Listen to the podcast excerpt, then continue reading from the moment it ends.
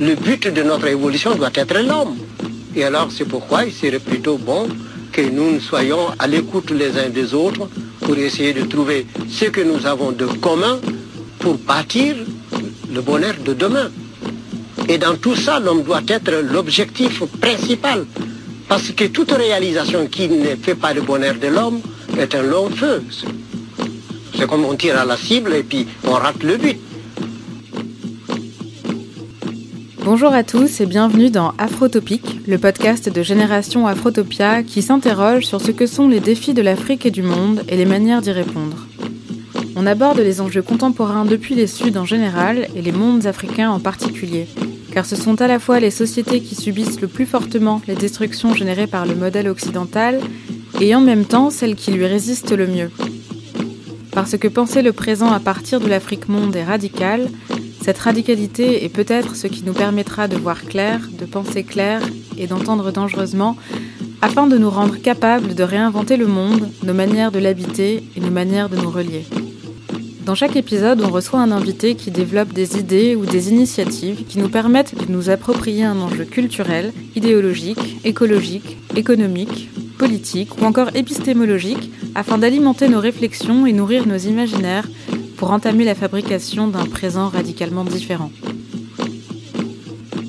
Dans cet épisode, on rencontre Sename Kofi Agbojinu, architecte, anthropologue, penseur, designer, serial fondateur, notamment de l'African d'architecture qui abrite de nombreux projets, dont le WELAB, un immense espace d'expérimentation technologique basé à Lomé au Togo, dans lequel les nouvelles technologies sont travaillées au service de principes ancrés dans des traditions éthiques africaines qui se caractérisent par la prise en charge, dans un même geste, du souci d'habiter la Terre et de faire humanité en commun.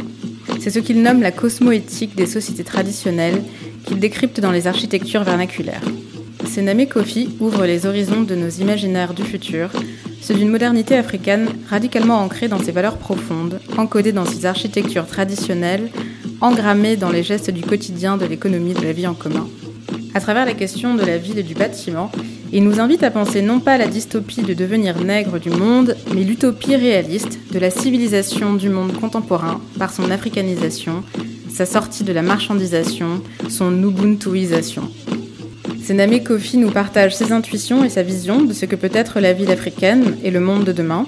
Après une critique en règle du projet libéral technoscientifique de la Smart City, il nous permet de comprendre le potentiel qu'offrent les technologies actuelles pour renforcer les échanges et interactions hors marché et voir comment on pourrait métropoliser cette forme d'économie au lieu de la renforcer en imposant le paradigme de la valeur tel que le conçoivent les sociétés traditionnelles qui la place dans l'échange, le lien, la relation et non pas dans ce qui est échangé ni dans le témoin de la valeur. On entrevoit ainsi une des manières dont on pourrait changer d'époque et bâtir une civilisation basée sur des principes cosmoéthiques que le présent appelle urgemment habiter la Terre et faire monde en commun. Écoutons le témoignage de la sagesse des anciens qui ont su, je le répète, prendre en charge dans un même geste le souci d'habiter la Terre et de faire humanité en commun.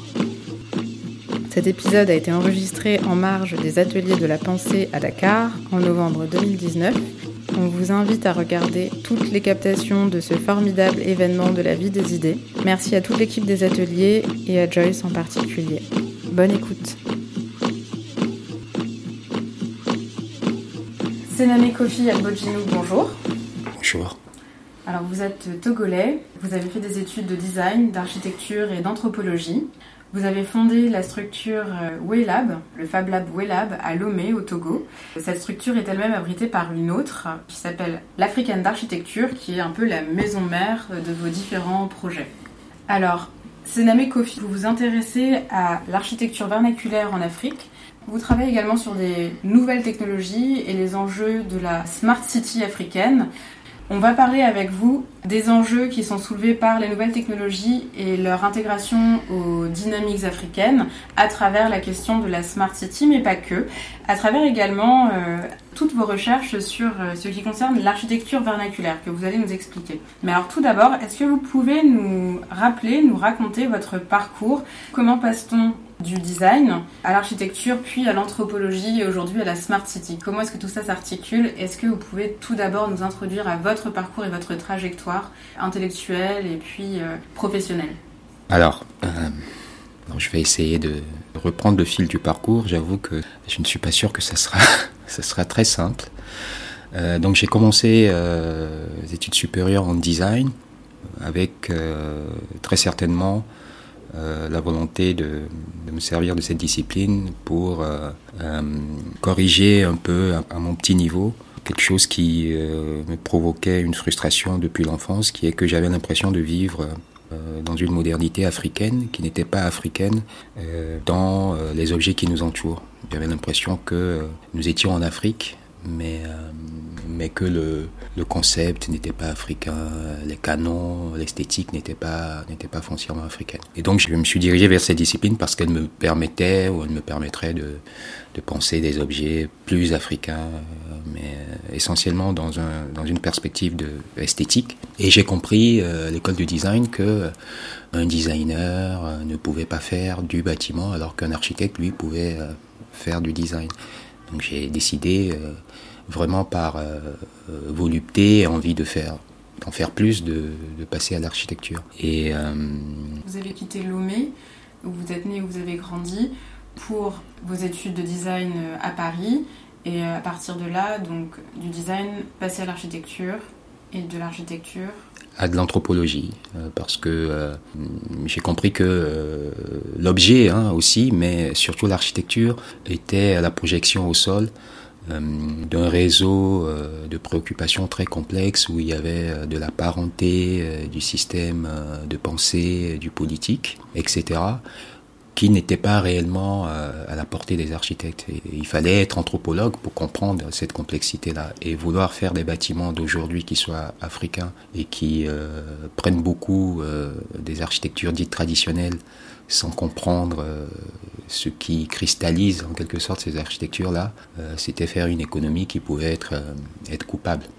Mmh. Donc je suis passé en anthropologie pour aller un peu plus, pénétrer un peu plus cette complexité de la structure sociale et par là comprendre mieux les architectures traditionnelles et voir quelles leçons on pouvait mobiliser en elles pour faire du bâtiment très moderne et très contemporain. Mmh. Et est-ce que c'est en travaillant sur euh, une approche euh, de l'anthropologie que vous êtes arrivé à euh, vous intéresser aux nouvelles technologies justement, aux nouvelles technologies ou à ce que là encore plus loin, les nouvelles technologies appliquées à, l'urbanisme et, à la ville, à l'organisation urbaine. comment s'est fait cette articulation entre le souci de l'esthétique africaine, du design dans les objets, à, à, une, à un souci peut-être plus de, de, de construction de, de dispositifs euh, qui fonctionnent différemment, mm -hmm. qui organisent la structure sociale différemment. Mm -hmm. Alors ce, ce, qui amène à la, aux, aux, nouvelles technologies, c'est toujours cette envie d'en faire un peu plus, de, de passer à l'échelle euh, dans cette préoccupation-là. Et donc moi, euh, avec euh, la casquette d'architecte et d'anthropologue, je pouvais faire ce que je voulais faire, que j'appelle du néo-vernaculaire, assez simplement en, produisant des bâtiments qui mobilisent des ressources du cru, des matériaux locaux, mais aussi s'inscrivent dans des traditions locales. Mais il y avait une barrière qui est celle de, de la ville. J'avais l'impression qu'on ne pouvait pas faire du vernaculaire à l'échelle de la ville. Alors juste est-ce qu'on peut euh, préciser ce que c'est que le vernaculaire, l'architecture vernaculaire? Qu'est-ce que vous entendez par là? Euh, Faire du vernaculaire, euh, pour moi, c'est faire avec le lieu, que ce soit en termes de ressources, de savoir-faire et de mobilisation, de dynamique, de dynamique locale.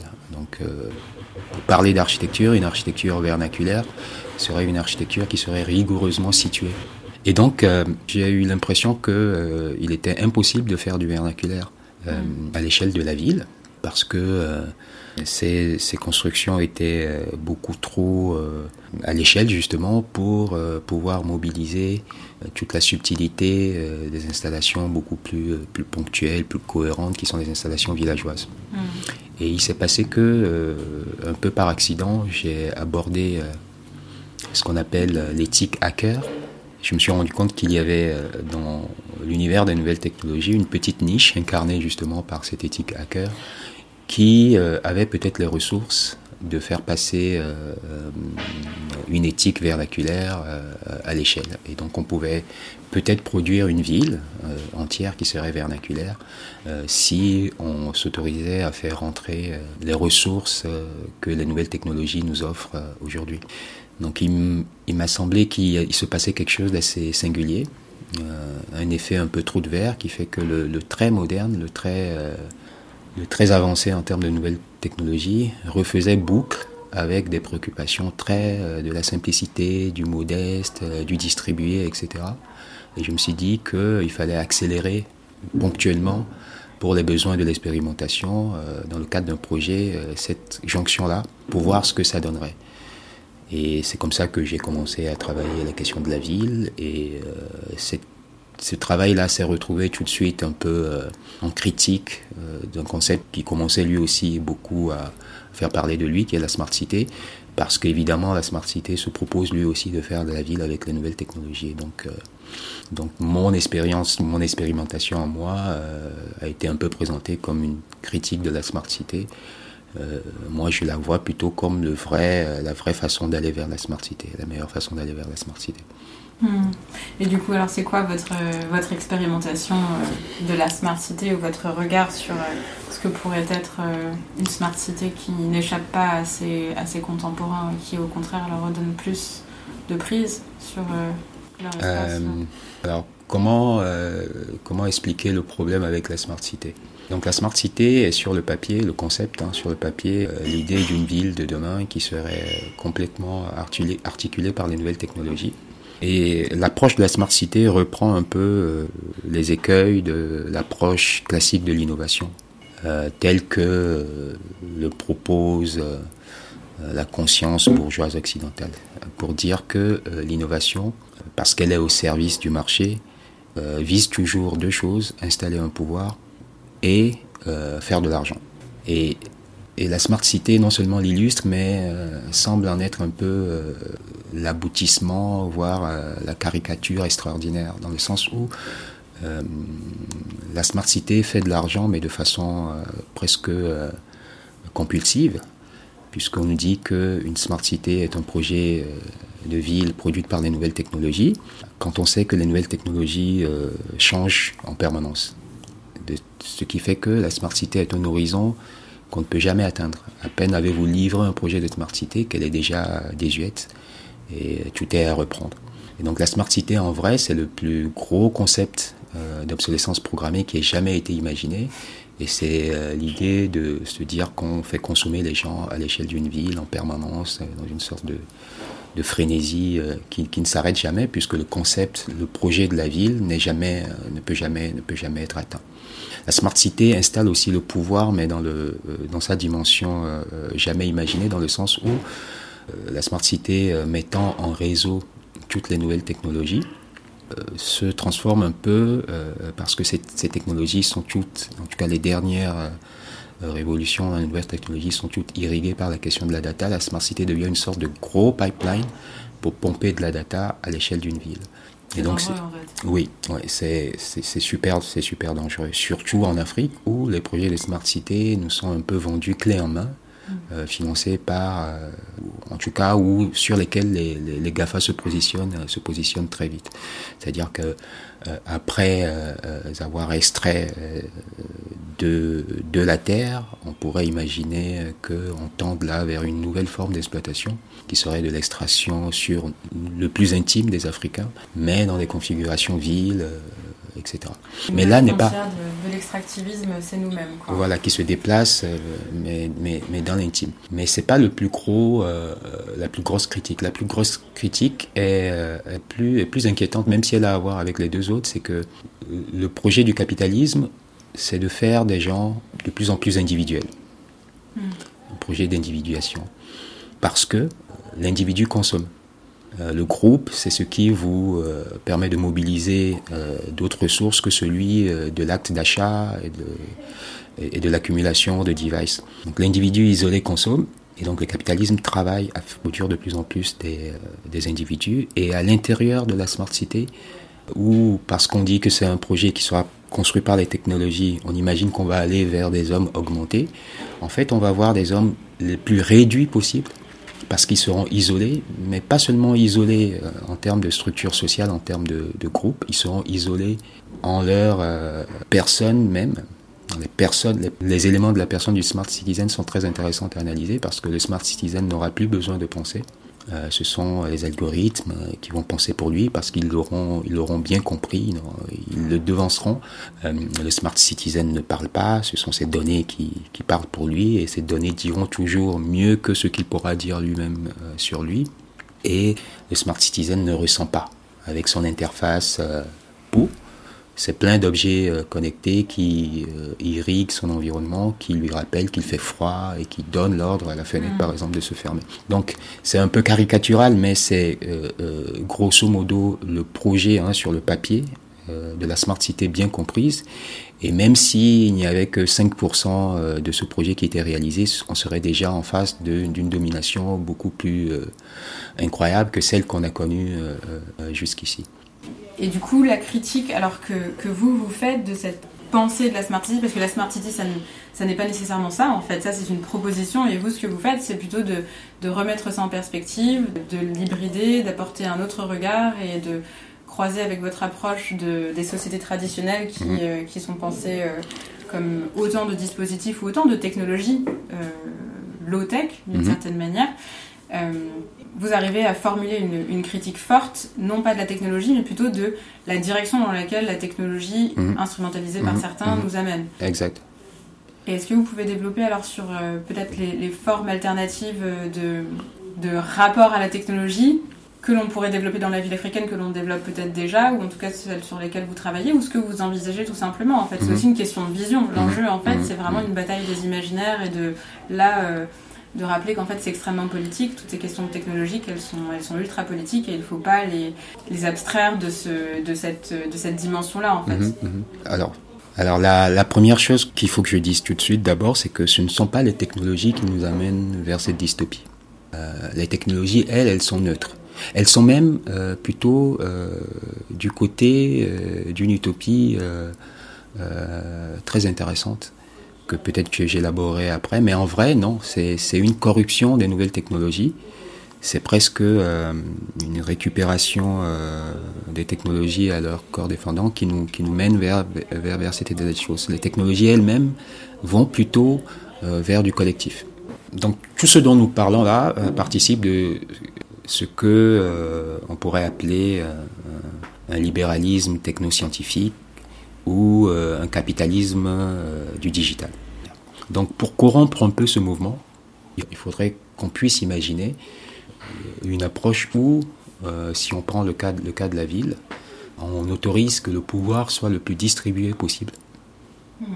Et, euh, et où euh, il n'y ait de technologie, si on, on, on, se propose de faire une smart cité, euh, où il n'y ait de technologie que passer au crible de ce qu'elle n'écrase aucune structure sociale. Et que la technologie, euh, le principe de sélection de la technologie en quelque sorte serait le fait qu'elle sublime euh, les structures sociales, qu'elle se mette au service des structures sociales et n'en écrase, aucune, en considérant que la structure sociale se suffit à elle-même et que tout ce dont on a besoin en fait des nouvelles technologies, c'est peut-être de porter à l'échelle, de l'intensifier, de lui permettre d'agir de plus en plus, de plus en plus rapidement.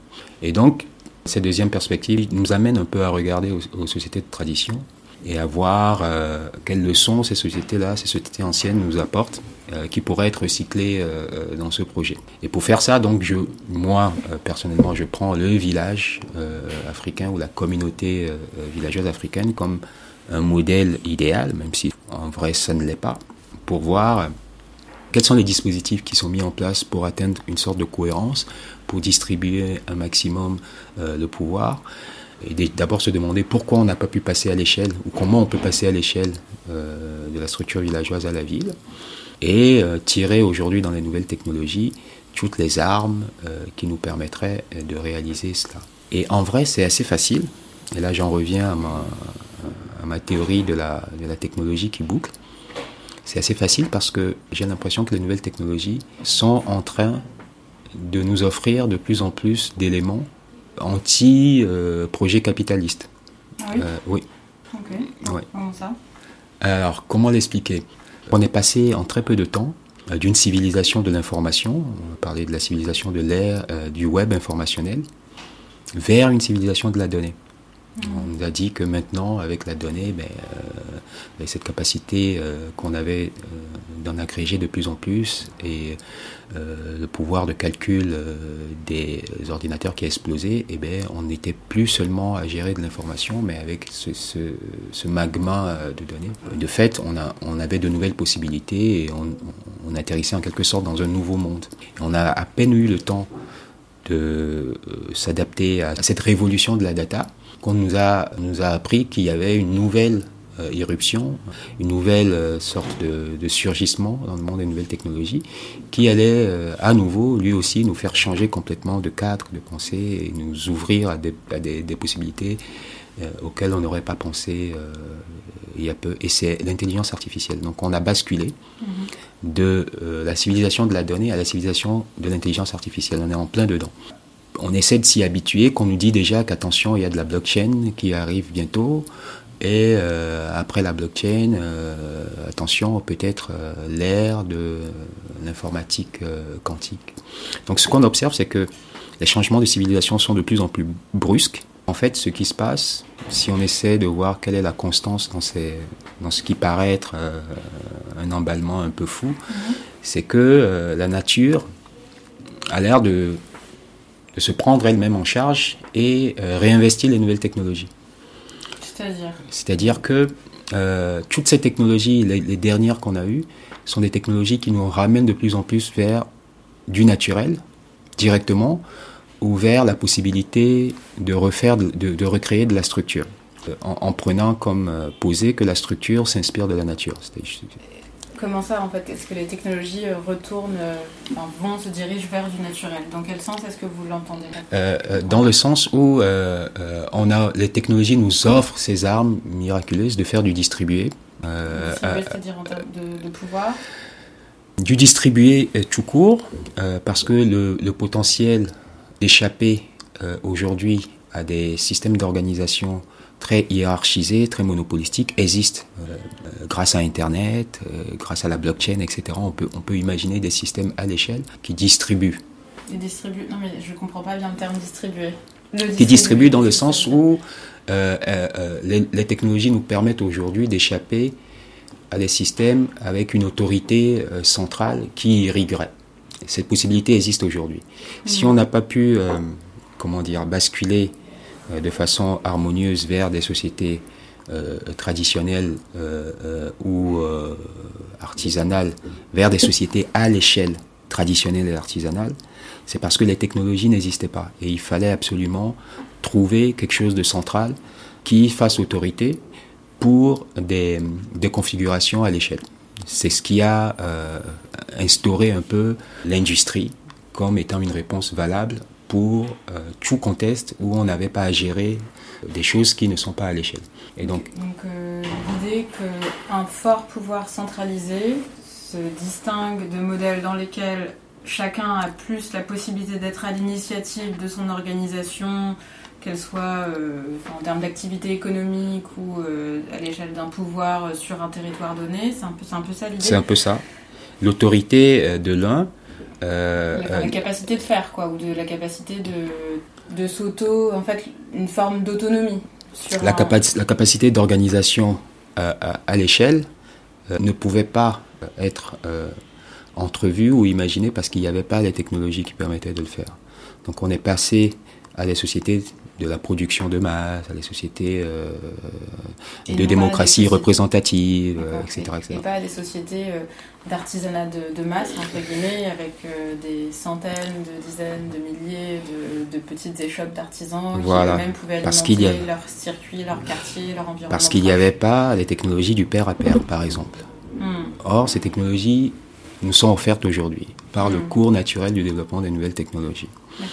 Donc ça, c'est tout ce qui est... C'est une thèse forte quand même de dire que cette transition démocratique n'a pas été rendue possible et qu'on a versé dans le, dans, plutôt dans une voie euh, capitaliste qui a, euh, qui a constitué des monopoles euh, énormissimes et des modalités d'accumulation et de centralisation du pouvoir. euh, c'est une thèse forte que de dire que c'est lié à des technologies qui n'étaient pas disponibles à, un moment. Ouais, ouais. c'est ça vous, que vous On n'était pas encore mûr techniquement pour le rendre possible. On a dû passer par un, moment transitoire où on a délégué.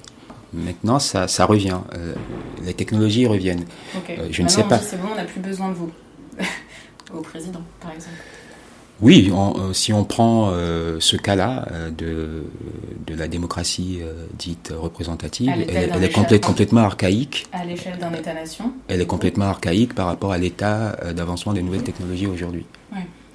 Et en fait, les technologies viennent rendre caduques certaines institutions. Toutes les institutions du monopole, de, toute l'ère industrielle et à repenser le paradigme de l'ère industrielle slash marché et à repenser parce qu'elle est complètement archaïque par rapport à l'état d'avancement des nouvelles technologies aujourd'hui.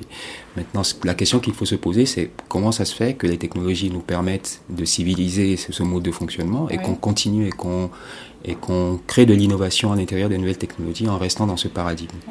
C'est parce que le capitalisme euh, ne n'ouvre pas les perspectives hmm. d'aller vers la, le questionnement de ce, de, de, de, ce paradigme-là.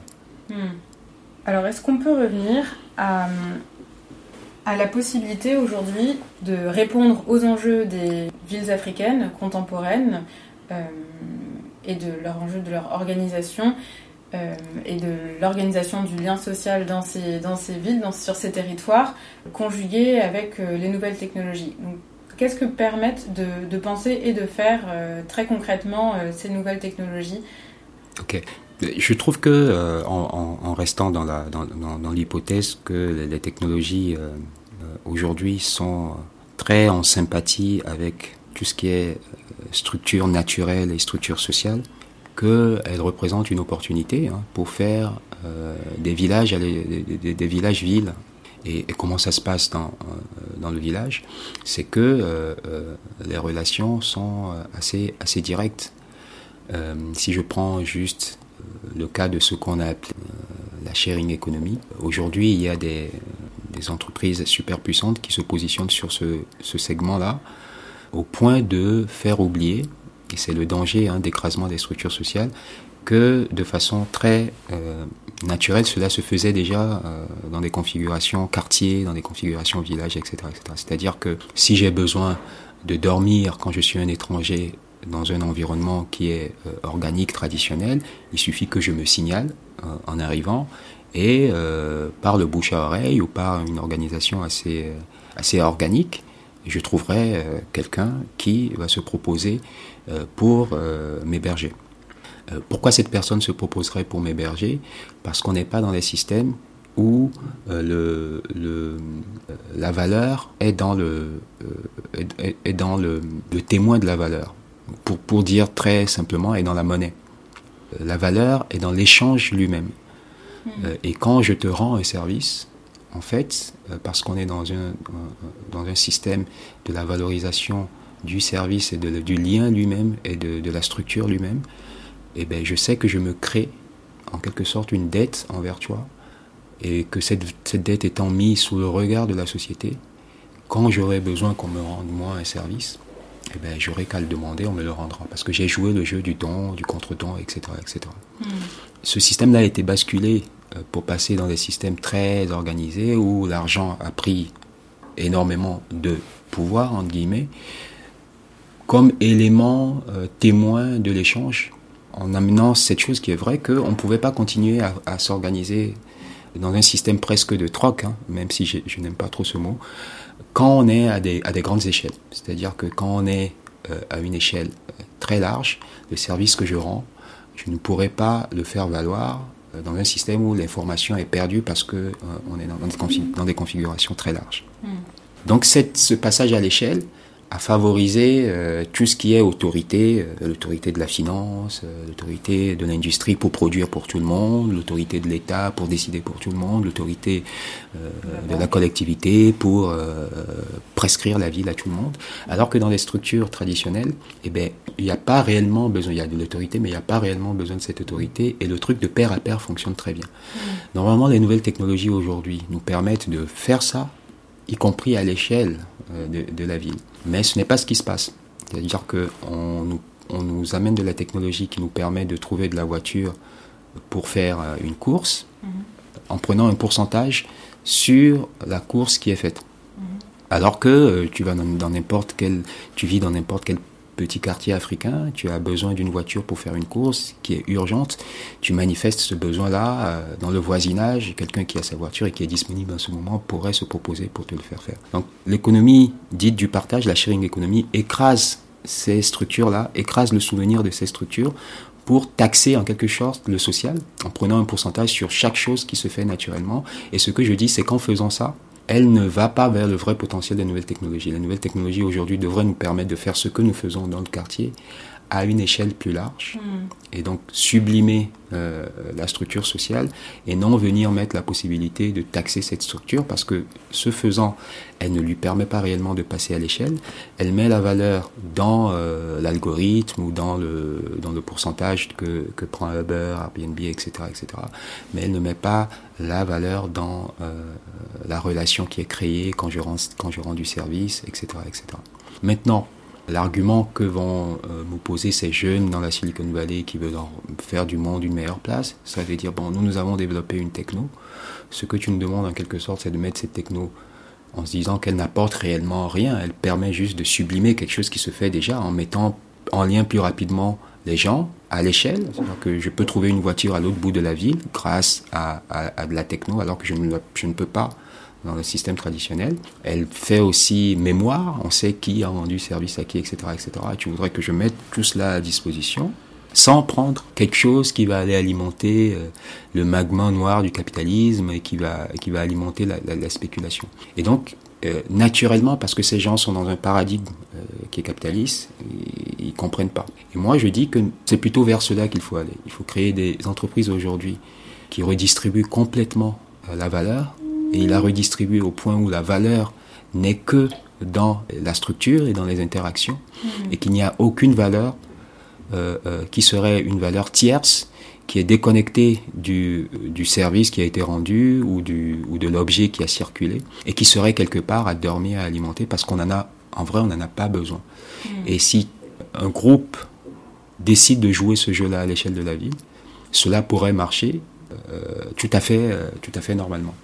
Donc, pour en venir au projet ou à l'expérimentation que, euh, que je porte, c'est que nous avons voulu euh, expérimenter euh, cette possibilité-là en créant, en développant un projet que nous avons appelé le projet Abcité, dans lequel nous développons donc des entreprises où il n'y a pas de, de patron en quelque sorte, ce ne sont pas des plateformes de capitalisation, mais ce sont des plateformes collectives qui fonctionne un peu comme livre de compte, parce qu'on sait euh, qui doit à qui, etc., etc. Donc ils font la mémoire et qui redistribuent aussi euh, le service, etc., mais à l'échelle de la ville. Et il n'y a pas de système de rémunération euh, ou une sorte de X dormant quelque part dans l'ensemble du, du, dispositif. Et cela est, me semble-t-il, la bonne façon d'aborder les nouvelles technologies pour ne pas les dévier de ce que semble être leur ressort, entre guillemets, naturel aujourd'hui. En tout cas, du potentiel euh, de, transformation euh, égalitaire de la société. Et en tout cas, c'est un potentiel qu'elle porte, en tous les cas, que ce soit naturel ou pas. Euh, et pour revenir à l'architecture vernaculaire et aux sociétés traditionnelles, qui sont celles qui ont produit ces architectures vernaculaires que vous avez étudiées, qu'est-ce qui vous paraît intéressant aujourd'hui et sur quoi à partir de quoi, en fait, est-ce que vous pensez le futur des villes africaines ou des territoires et des sociétés africaines euh, à partir de cette euh, ancestralité? Alors, il y a, y a beaucoup de choses, de mon point de vue, à prendre, encore une fois, aux, sociétés de tradition. Pas seulement parce qu'elles euh, ont développé des éthiques dont on aurait beaucoup besoin aujourd'hui, hein, mais, et je le répète encore une fois, et surtout parce que le fonctionnement de ces sociétés de tradition match assez idéalement avec le niveau d'avancement aujourd'hui des nouvelles technologies. Ce qui voudrait dire qu'on y retournerait. Ce ne serait pas une sorte d'exploration nostalgique, euh, euh, mais on pourrait s'inscrire dans euh, la marche entre guillemets du progrès et remettre au goût du jour, trier et prendre tout ce qu'on pourrait prendre de positif dans les sagesses, les sagesses traditionnelles. Donc, ce que je dis, et c'est là peut-être le principal dans dans mon argumentaire, c'est que la société de tradition est incroyablement moderne aujourd'hui au regard des possibilités de la technique. Maintenant, euh, on présente un peu euh, l'avenir de la technologie ou les technologies, l'aboutissement de la technologie un peu euh, sous cette figure de l'homme augmenté. en fait, la toute première technologie qui ait jamais été créée était déjà au dessein d'augmenter l'homme. Mais là, il s'agissait d'augmenter l'homme avec de l'homme. Ça a donné le groupe, la structure sociale, etc. etc. Mm. Donc il s'agissait, c'était une technique qui permettait à l'homme d'en faire plus parce qu'il se retrouvait inscrit dans un réseau très complexe de relations, euh, de devoirs, etc., euh, etc. Et les sociétés traditionnelles ont été très inventifs dans euh, la, combinaison, les possibilités de structure pour permettre à l'homme d'être toujours de plus en plus, de plus en plus efficace. Et ce que je, ce que j'observe déjà, c'est que dans cette construction-là, ils ont beaucoup été inspirés euh, de l'univers. Et de l'univers tel qu'on la découvre de plus en plus, notamment euh, grâce à de la de l'astrophysique, à toutes les, les, découvertes qu'on fait aujourd'hui dans le monde quantique, on se rend compte que plus on en sait sur le fonctionnement des quantas, qui a, qui a pendant longtemps été, euh, été perçu comme très bizarre, plus on se rend compte que les sociétés de tradition sont super modernes et euh, très avancées euh, sur ces questions-là, parce qu'elles ont modélisé dans leur fonctionnement euh, beaucoup de choses qui s'expliquent aujourd'hui par le, monde quantique. à ce sujet-là, le plus parlant peut-être c'est c'est pour moi, en tout cas c'est le matériau avec lequel je travaille, c'est les architectures anciennes africaines. Alors quand je parle d'architecture ancienne africaine, je travaille essentiellement avec de l'habitat et de l'habitat en terre et les surveillances euh, d'habitat euh, en terre, euh, dans l'air subsaharienne. Et les leçons que je tire de l'observation de ces architectures en les mettant en rapport, hein, parce que ces architectures inscrites dans les sociétés ont souvent été abordées de façon un peu étanche. Peu de gens les ont mis en rapport, parce que c'était presque mal vu hein, en anthropologie de comparer. Il y avait une sorte de pureté de chaque population. Et euh, on n'a pas fait, on n'a pas, on n'a pas beaucoup abordé les logiques transformationnelles. Et donc moi je mets un rapport et je me rends compte que quelque variées qu'elles puissent paraître, les architectures ont l'air d'avoir euh, quelque chose que d'aucuns pourraient appeler un fond commun. Et c'est ce fond commun qui m'intéresse. Pourquoi euh, des gens qui se sont installés sur des sites différents ont produit des architectures en apparence euh, différentes, mais qui ont l'air d'avoir systématiquement tenté euh, ou essayé, euh, de, vouloir ménager des préoccupations. Donc, ce travail d'exploration, d'archéologie même, dans la structure du bâtiment, dans la compréhension des concepts qui mettent en œuvre le, bâtiment africain, m'amène à la conclusion que le bâtiment est un dispositif justement pour le social. Il y en a d'autres, mais est un dispositif du social, de la structure sociale. Mais quand je parle de structure sociale, et quand je dis que la structure sociale est calée sur euh, l'organisation du, du, monde, de l'univers, c'est que l'architecture prend en charge dans un même geste la cohésion entre les hommes, mais aussi le lien entre les hommes et la nature. C'est-à-dire qu'il euh, place l'homme au cœur de la maison et la maison au cœur de, du monde comme quelque chose qui doit participer à ce que le monde continue de tourner normalement et y a un, système de relations très complexe euh, que je peux élaborer, qui passe par, euh, en tout cas moi j'en ai identifié euh, huit, donc de principes, qui font que l'installation n'est jamais coupée de son cadre, que l'installation semble tisser avec son environnement, en complète opposition avec les installations modernes et tout ce qui est né de l'approche civilisationnelle où là on a plutôt fait ville euh, sur Terre comme on ferait ville sur Mars en essayant au maximum de ne pas interagir avec l'environnement, en tout cas de ne pas être contraint par l'environnement et donc euh, une approche de la, vitrification qui insensibilise de plus en plus et qui en bout de chaîne produit toutes les pathologies urbaines qu'on a aujourd'hui. Les installations traditionnelles, elles, ont toujours eu soin de tisser et euh, de faire en sorte que leur présence permette à, la cohérence de continuer à être et donc ne pouvait que se caler que sur cette cohérence à travers un certain nombre de, de, dispositifs. Une recherche d'équilibre euh, à maintenir, euh, peu importe l'environnement dans lequel euh, la société s'installe. Exact, exact. Un équilibre avec le, l'environnement, un équilibre entre les hommes, euh, mais aussi un souci, euh, enfin, le concept de, de, durabilité qui nous préoccupe aujourd'hui était déjà programmé dans ces architectures-là. Euh, que, ce, que ce soit pris en charge par des dispositifs spatiaux ou par du, du symbolique, pour dire que les actes qu'on pose aujourd'hui euh, ne doivent pas euh, impacter euh, la vie des générations qui vont venir avant. Donc une sorte de pacte intergénérationnel, mais qui est presque codé, programmé dans ces, dans ces architectures-là. Et donc, les analyser, pour moi, hein, pour mon, mon, travail, me permet de voir comment on peut, à travers des dispositifs spatiaux, en fait, créer des systèmes qui préviennent les crises qu'on connaît aujourd'hui et dont l'illustration peut-être ultime est ce qu'on appelle euh, l'anthropocène. Donc l'architecture est un dispositif. Il y en a un autre que je mobilise dans le, dans le projet, euh, dans l'expérimentation Upcité, c'est l'enclos d'initiation. Euh, pour dire qu'en fait, on parle de sociétés cohérentes, entre guillemets, sympathiques, en symbiose, hein, presque entre les acteurs, mais aussi avec l'environnement, mais que tout cela est fabriqué de mmh. façon artificielle. Il n'y a pas une sorte de, d'intelligence spécifiquement africaine ou de, de vertu africaine. C'est-à-dire mm. si ces sociétés sont des sociétés euh, qui ménagent énormément de subtilité euh, pour le respect de l'autre, euh, l'hospitalité, etc., etc.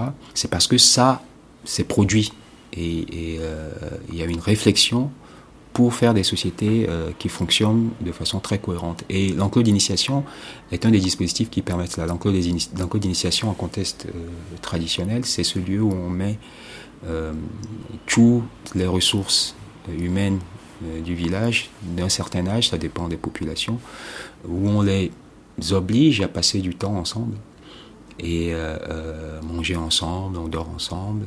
Et le moment de réclusion est le moment où on crée un lien sur une génération entière, de, de sorte que sorti de, de, l'enclos, on se sent des obligations envers les gens avec qui on a, on a, on a séjourné. C'est aussi un dispositif pour transmettre le corpus, euh, le savoir euh, de la société à, à, des gens qui sont des novices et qui, en sortant de là, auront euh, changé en quelque sorte de, statut. Et ces gens, après, face aux enjeux de la vie, face aux difficultés de la vie, ne fonctionneront pas en, en, individu, mais mobiliseront toujours le souvenir du collectif qui leur a été, été en quelque sorte prescrit pendant, pendant ce moment d'initiation.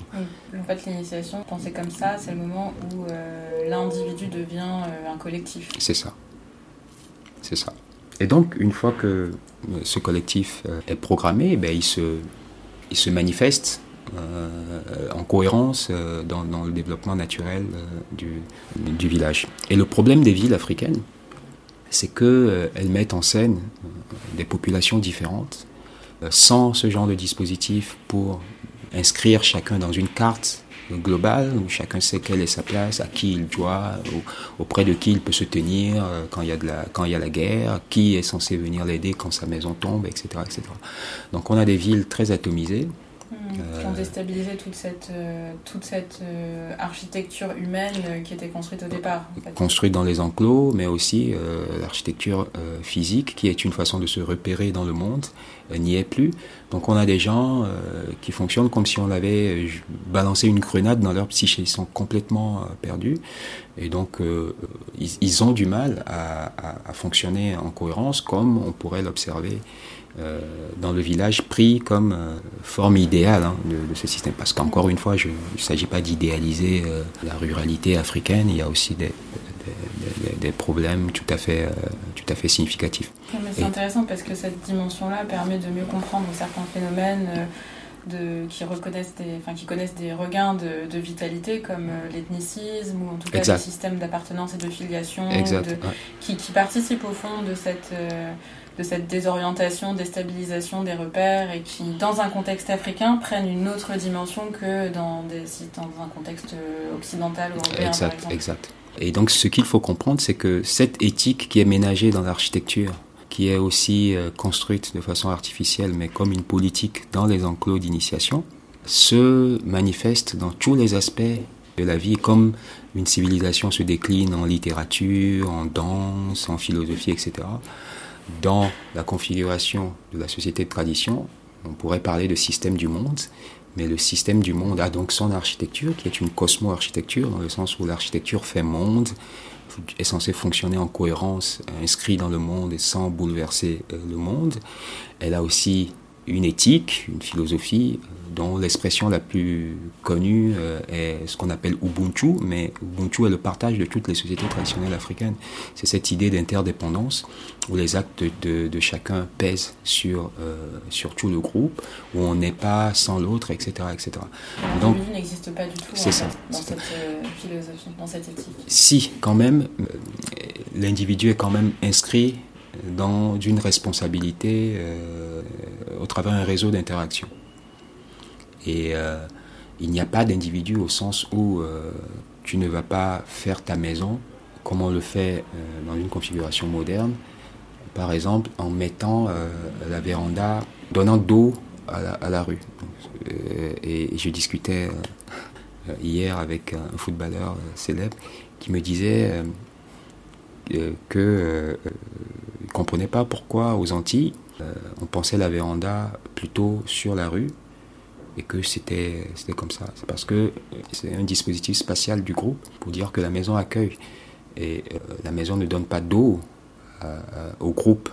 Et donc, ce genre de petits détails, de petits dispositifs, qui peut se décliner hein, dans tous les aspects euh, physiques de la vie, dans, du conte, dans de la danse, dans de la, littérature, etc., sont pour magnifier euh, cette idée que tout doit être en cohérence. Et si euh, l'Afrique a inventé quelque chose d'assez extraordinaire, ou en tout cas a réussi peut-être à sublimer euh, quelque chose qui est très intéressant aujourd'hui et, qui pourrait servir dans euh, la crise qu'on connaît aujourd'hui, la crise civilisation, civilisationnelle qu'on connaît aujourd'hui, et eh bien c'est bien ça.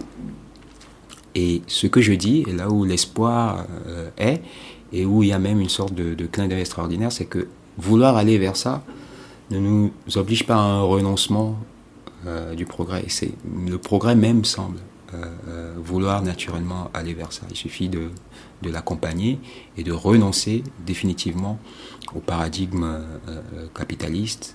Et on pourrait euh, tout à fait imaginer qu'on construise des sociétés à l'échelle, mais qui sont en sympathie. Hmm. Donc l'idée forte, importante, c'est que les, le lien social et les dispositifs qu'ont créés les sociétés africaines traditionnelles euh, dans leur organisation spatiale, de vivre ensemble, d'être toutes, de placer tout le monde sous le regard de tout le monde. Enfin, en fait, tout ça, c'est, ça n'est pas naturel, mais c'est du construit, c'est le fruit d'une, volonté, c'est du, du, dispositif, et l'inventivité s'est manifestée dans ces dispositifs qui étaient à la fois euh, résilients, durables, euh, qui intégraient tout le monde aussi. Est-ce que on pourrait parler de la dimension peut-être aussi assez fortement égalitaire, qu'on ne souligne pas assez de ces sociétés traditionnelles africaines, parce qu'on parle souvent de la démocratie euh, aujourd'hui, euh, qui serait quelque chose qui a, qui a, déserté le continent et qui peut-être ne s'y est jamais installé, mais, il y a peut-être aussi d'autres formes très très intéressantes de, de d'organisation euh, de la vie collective dans, une, dans une volonté d'égalité presque mmh, pure et mmh, parfaite. Mmh. Bon, pour l'illustrer en architecture, je vais peut-être parler de quelques-uns des principes, euh, des, huit principes euh, que je dis avoir, euh, avoir découverts.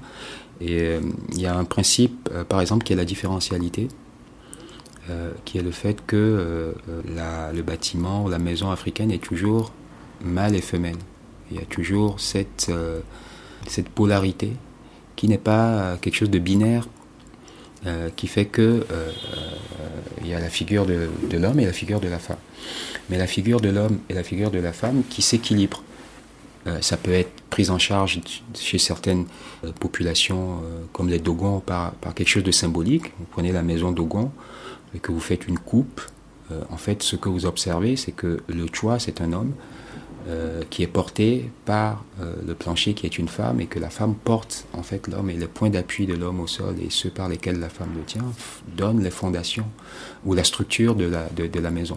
Donc là par exemple c'est un petit dispositif symbolique à l'intérieur de l'espace qui rappelle que euh, les forces mâles et féminines s'équilibrant font, font la maison.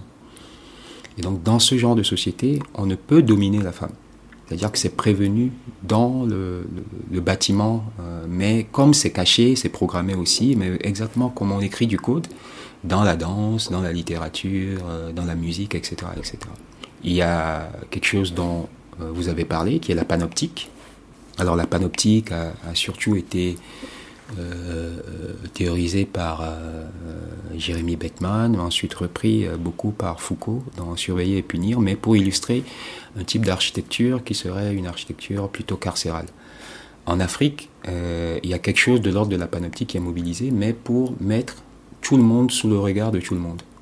Et donc ce dispositif-là, qui est un dispositif spatial, distribue la responsabilité. Euh, ce qui fait, euh, pour en, venir à cette affaire euh, d'égalité, que personne, en vrai, à part si elle, a investi d'une autorité rituelle ou, autre, ne se soustrait à la participation du tout. Donc voici par exemple des dispositifs qui montrent que cela ne fonctionne en fait et, cela ne, ne, ne tourne que si euh, il y a ce, soin ménager à, l'égalité. Hmm. Donc en fait, euh, ce qu'on peut comprendre aujourd'hui, c'est qu'il faut relire complètement, porter un regard nouveau sur euh, des sociétés africaines qu'on a trop vite fait de qualifier comme traditionnelles, en opposition à la modernité, parce que hmm. peut-être qu'elles recèlent dans leur infrastructure que nous n'arrivons pas encore à décoder justement une, grande, grande modernité, ou en tout cas peuvent nous, nous aider à, penser ce vers quoi on devrait aller. Et là où c'est intéressant, typiquement un dispositif comme celui dont vous venez de parler, euh, de, du panoptique, qui euh, distribue la responsabilité et qui met tout le monde sous le regard, enfin une forme de contrôle social en, mhm. quelque sorte, c'est que ça a des implications après en termes de dispositifs juridiques. Oui parce que la responsabilité n'est pas la même. Euh, la, responsabilité individuelle dans, un type de, dans ce type de dispositif ne peut quasiment pas exister.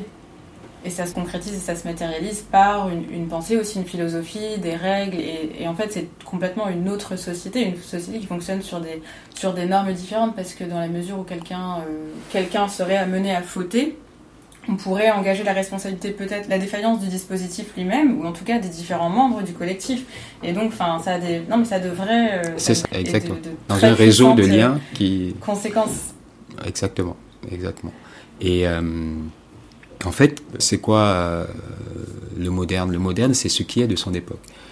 Et de ce point de vue là ces structures là sont hyper modernes parce que c'est celles qui préviennent la domination de l'homme sur la femme ce sentiment d'une autorisation à exploiter l'environnement euh, comme on veut, euh, qui euh, distribue beaucoup, en tout cas au moins la responsabilité des uns sur les autres, etc., etc. Donc il y a à désamorcer dans ces systèmes traditionnels beaucoup de leçons qu'on pourrait valoriser. Et il ne tient qu'à l'Afrique de l'imposer, de se dire euh, et de dire, de dire à l'Occident, hein, qui est ce centre un peu de névrose qui a, qui a marqué le pas jusque-là, que c'était fini et qu'on avait trouvé que euh, euh, était temps qu'il passe le relais et de proposer, proposer, mais vraiment d'autorité, quelque chose d'autre qui passerait par une nouvelle culture de l'anthropologie. Hein, parce que le problème, c'est que l'anthropologie a un peu euh, mauvaise presse auprès des Africains, donc que mm. les Africains se saisissent de cette, de cette méthodologie. La bibliothèque coloniale. Exactement. Pour vraiment essayer, essayer d'extraire euh, tout ce qui est bon dans ces constructions-là pour le monde d'aujourd'hui, et là-dessus qu'il y ait des, créatifs euh, et des gens qui inventent une société nouvelle dans tous les aspects de la vie, mm. qui puise justement ou qui prend racine à, dans des cosmologies ou dans, dans, une ontologie, dans un discours, une représentation euh, de l'homme et de toutes ses dimensions et de, de l'équilibre du, du, cosmos dans lequel il s'inscrit. quoi. Exactement. Pas seulement esthétique. Exactement.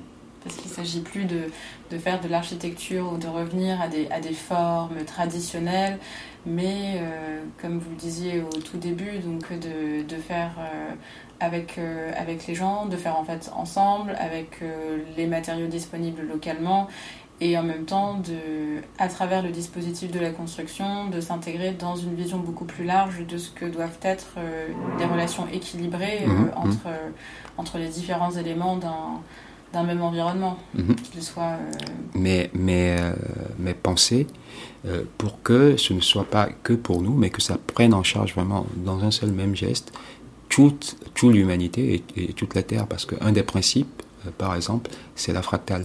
C'est l'idée de ménager une cohérence à, à toutes les échelles. À toutes les échelles qu'on monte, que la même cohérence euh, soit maintenue et que toutes les qualités du tout soient dans la partie, comme toutes les qualités de la partie soient dans le tout. Et, et donc on ne peut, si on mettait au goût du jour cette vision, cette euh, cosmo-éthique, elle euh, civiliserait euh, la planète entière parce qu'elle ne se elle ne se préoccuperait pas que de rendre l'Afrique de plus en plus vivable, mais euh, vraiment par le même mouvement prendrait en charge tout le sort de l'humanité. Ce qui, de toute façon, et encore une fois, euh, il y a quelque chose de l'air, euh, du signe du temps, euh, va être le cas, puisque avec la bascule de la démographie, dans tous les cas, les choix que feront les Africains s'imposeront globalement à la Terre. Parce qu'on nous dit qu'un humain sur quatre sera africain d'ici euh, 2050. Si les Africains font des villes sur le modèle civilisationnel, on va accélérer l'Anthropocène. Si les Africains arrivent à mettre à l'échelle, parce qu'il y aura eu des penseurs, des créatifs, euh, etc., etc., euh, des économistes qui créent euh, une nouvelle civilisation basée sur un- une approche système du monde, eh bien, on réglera un problème qui est global. Ne serait-ce que par le nombre, euh, ce sera réglé. Hmm. Mm. Et du coup, pour ça, vous vous, vous, vous engagez d'une certaine manière avec euh, vos différents projets. L'africaine d'architecture et euh, en tout cas les espaces dans lesquels vous, donnez la possibilité à des, jeunes de se former, ou d'avoir une nouvelle approche de ce que c'est que, la création et que l'impact qu'ils peuvent avoir dans leur société et de, tout ce qu'ils peuvent euh, réellement mettre en œuvre, en pratique et d'allier un peu la dimension réflexion et action.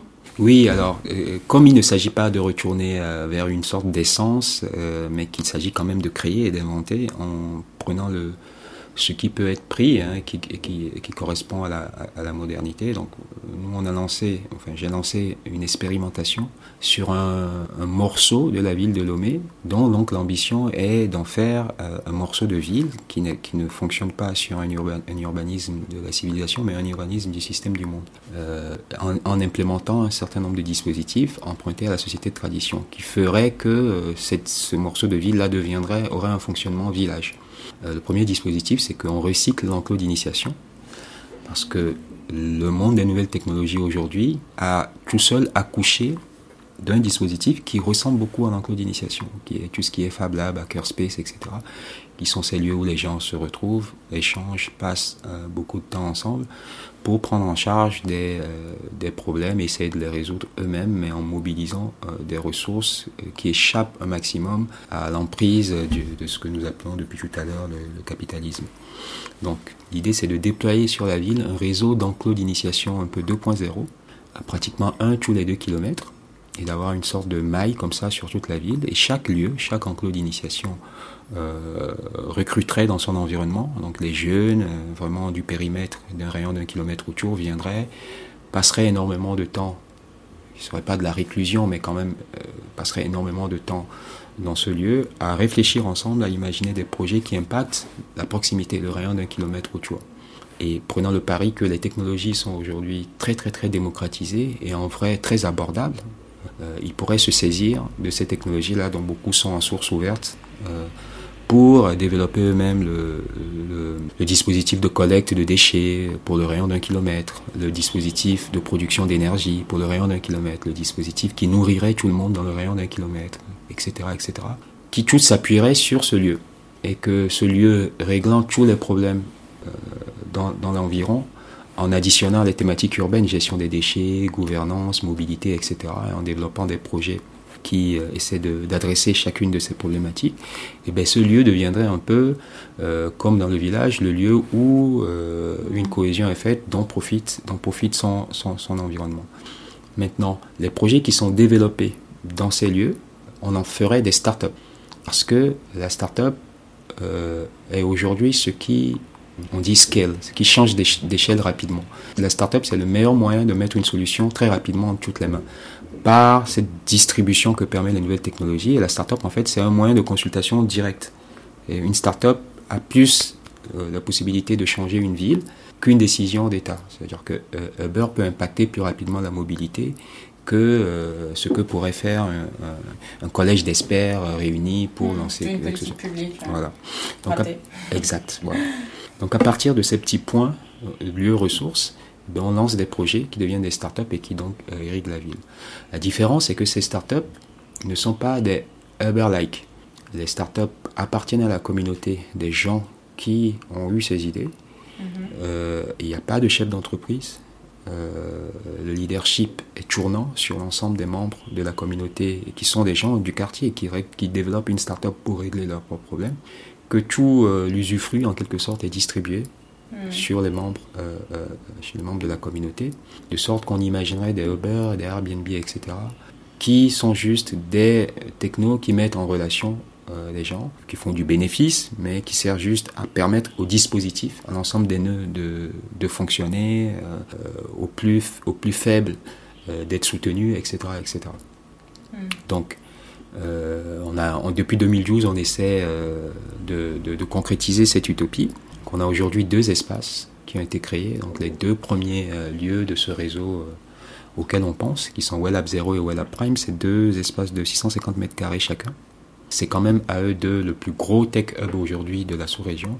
Et chacun de ces lieux incube une communauté de jeunes qui développent des projets dont l'ambition est d'impacter le rayon d'un kilomètre et puis euh, un peu en fractal aussi, euh, s'étendre, euh, s'étendre à toute la ville. Hmm. En faisant des entreprises qui sont inclusives et qui redistribuent. Oui, en tout cas en changeant à partir de là où l'on est aujourd'hui, en transformant en tout cas cette approche entrepreneuriale et, et en vraiment en, l'amenant à un autre niveau euh, en termes d'impact social et même plus d'ailleurs tellement pensé comme impact dans le sens où l'entreprise elle-même et la société et la communauté. Exactement. chacun, on n'est plus dans une logique de, de nous allons avoir un impact euh, autour de nous, mais nous-mêmes en fait euh, sommes en train de faire pour nous-mêmes. Exactement. Donc l'entreprise et la société, c'est exactement, c'est, exactement ça. Et, et euh, et, dans la configuration actuelle où on est, tous les échanges ont un médiateur, ont un témoin qui est la monnaie. Dans ce système-là, la monnaie disparaît aussi, euh, parce que si on réplique des lieux sur toute la ville et que ces lieux-là lancent des startups, qu'on imagine qu'il y ait 100 000 startups qui émergent comme ça. On trouver un autre nom que startup, non? Puisque l'idée de startup, que vous, ce que vous avez l'air de mettre en avant, c'est le fait que ce soit une, comment dire, une, une, solution apportée concrète, un service ou un hmm. bien euh, qui permettent immédiatement de, de, transformer à la fois un usage et de transformer euh, oui, ce que sont même les usagers ou bien les gens qui bénéficient, les personnes qui bénéficient ne sont plus des clients mais du coup, hmm. du coup des usagers ou des personnes qui s'intègrent dans un réseau, d'une socialité, dans une communauté. Donc peut-être qu'il faudrait aussi trouver euh, un moyen de ne pas faire de confusion en termes de termes parce que là, Alors moi je, je trouve ça plus euh, euh, non, non, pour euh, plus, plus fun, en quelque sorte. de, de, ne pas abdiquer les termes, mais de les, de les, de les retourner et d'imposer une nouvelle approche des, des, des termes. D'accord. Bon, en tout cas, l'idée à retenir, c'est probablement que on a les moyens, on a la possibilité. C'est aussi intéressant en termes de, de gouvernance, ce, que vous, ce que vous apportez comme regard, et surtout en termes de, de capacité qu'aujourd'hui, même une jeunesse africaine qui euh, euh, trouve des, débris, des déchets, euh, et qu'à partir de là peut fabriquer des objets technologiques, on l'a vu dans plusieurs espaces en Afrique, même au Wellab, je crois que vous avez construit une imprimante 3D à partir de déchets. au Ghana aussi, il y a des expérimentations intéressantes qui, qui sont menées, donc c'est-à-dire que non seulement les ressources existent, il faut simplement changer de paradigme en termes de, de ce qu'on entend par ressources. Mhm. La ressource, c'est ce qui est, c'est ce qui, tout comme être moderne, c'est être de son temps. La ressource, c'est peut-être ce dont on dispose, en fait, euh, peu importe que ce soit de l'argent ou du temps ou euh, des personnes euh, ou des déchets. Et que, et que, en plus de ça, il faut pas négliger l'aspect le, potentiel vraiment de transformation qui est recouvert par, par ces différentes activités en fait qui peuvent être mises en œuvre de manière très simple et très rapide et qui ont parfois beaucoup plus d'effet qu'une politique publique. Donc ça aussi nous amène à, changer de, logiciel en termes de alors il y a, y, a, y, a, y a, un problème qui est que effectivement souvent quand on présente ce, ce genre d'ambition, les gens le confinent tout de suite dans des catégories où il y a on parle de déchets, on parle de fer, euh, euh mais, mais ce n'est pas euh, forcément verrouillé sur sur ce genre d'approche. Et je pense que c'est même même inquiétant parce que en fait ça ça, ça participe de de ce que j'appelle un exotisme technologique et euh, c'est euh, limiter un peu l'ambition que peuvent avoir ce genre de système. En fait, ce genre de système peut permettre d'aller vers des, vers des sociétés très de la complexité. Ce n'est pas, ce n'est pas des sociétés, euh, à vrai dire, de, euh, du renoncement. Et, euh, et cet exotisme-là a été parce que le capitalisme se défend. Le capitalisme a cette, cette, cette sorte de sagacité de savoir produire quand elle se sent en danger, en quelque sorte sa propre critique, mhm. euh, pour en quelque sorte la digérer et pouvoir se survivre.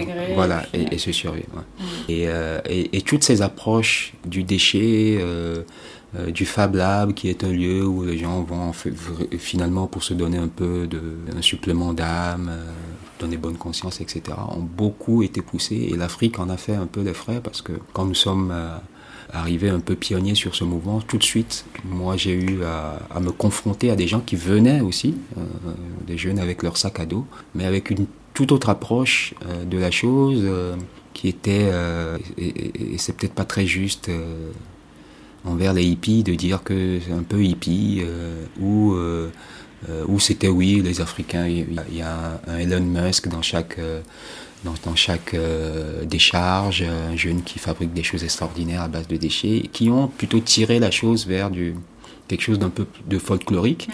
alors que ce dont on parle, c'est d'accoucher réellement euh, d'un autre... Euh, projet de civilisation. Voilà, voilà, voilà. Euh, qui, qui parle les yeux dans les yeux au, modèle civilisationnel, voire qui, qui, qui, soit capable de le renverser. Donc on ne s'interdit pas de produire, d'aller dans de la complexité. Mmh.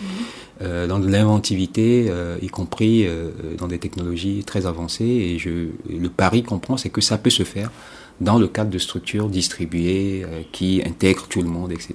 Hmm. Quand on intègre tout le monde, on n'est pas forcément verrouillé sur du recyclage de déchets. Effectivement, c'est une réponse très directe à la question du déchet parce que le système très hiérarchique favorise plus le déchet parce que le déchet n'est pas sous vos yeux. Mais dans un système d'interdépendance, on trouve déjà de déboucher plus facilement à son déchet. Et euh, vu que c'est des sortes de smart grid, des réseaux de proximité, le recyclage est beaucoup plus, euh, plus dynamique. Mm. Mais ce n'est pas du verrouillage sur...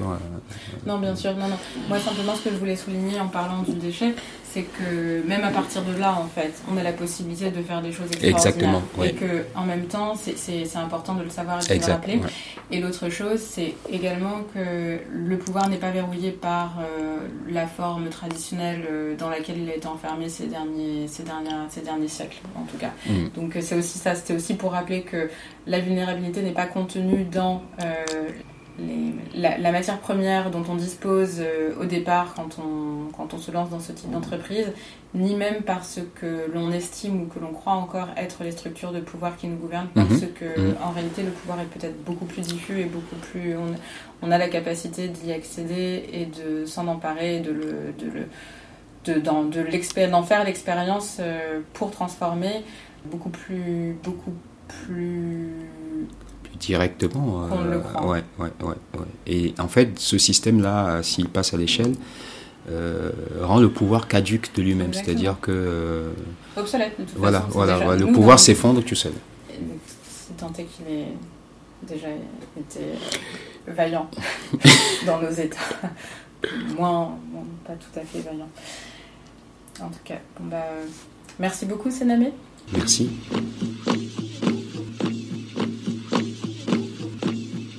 C'était Afrotopique, le podcast de Génération Afrotopia.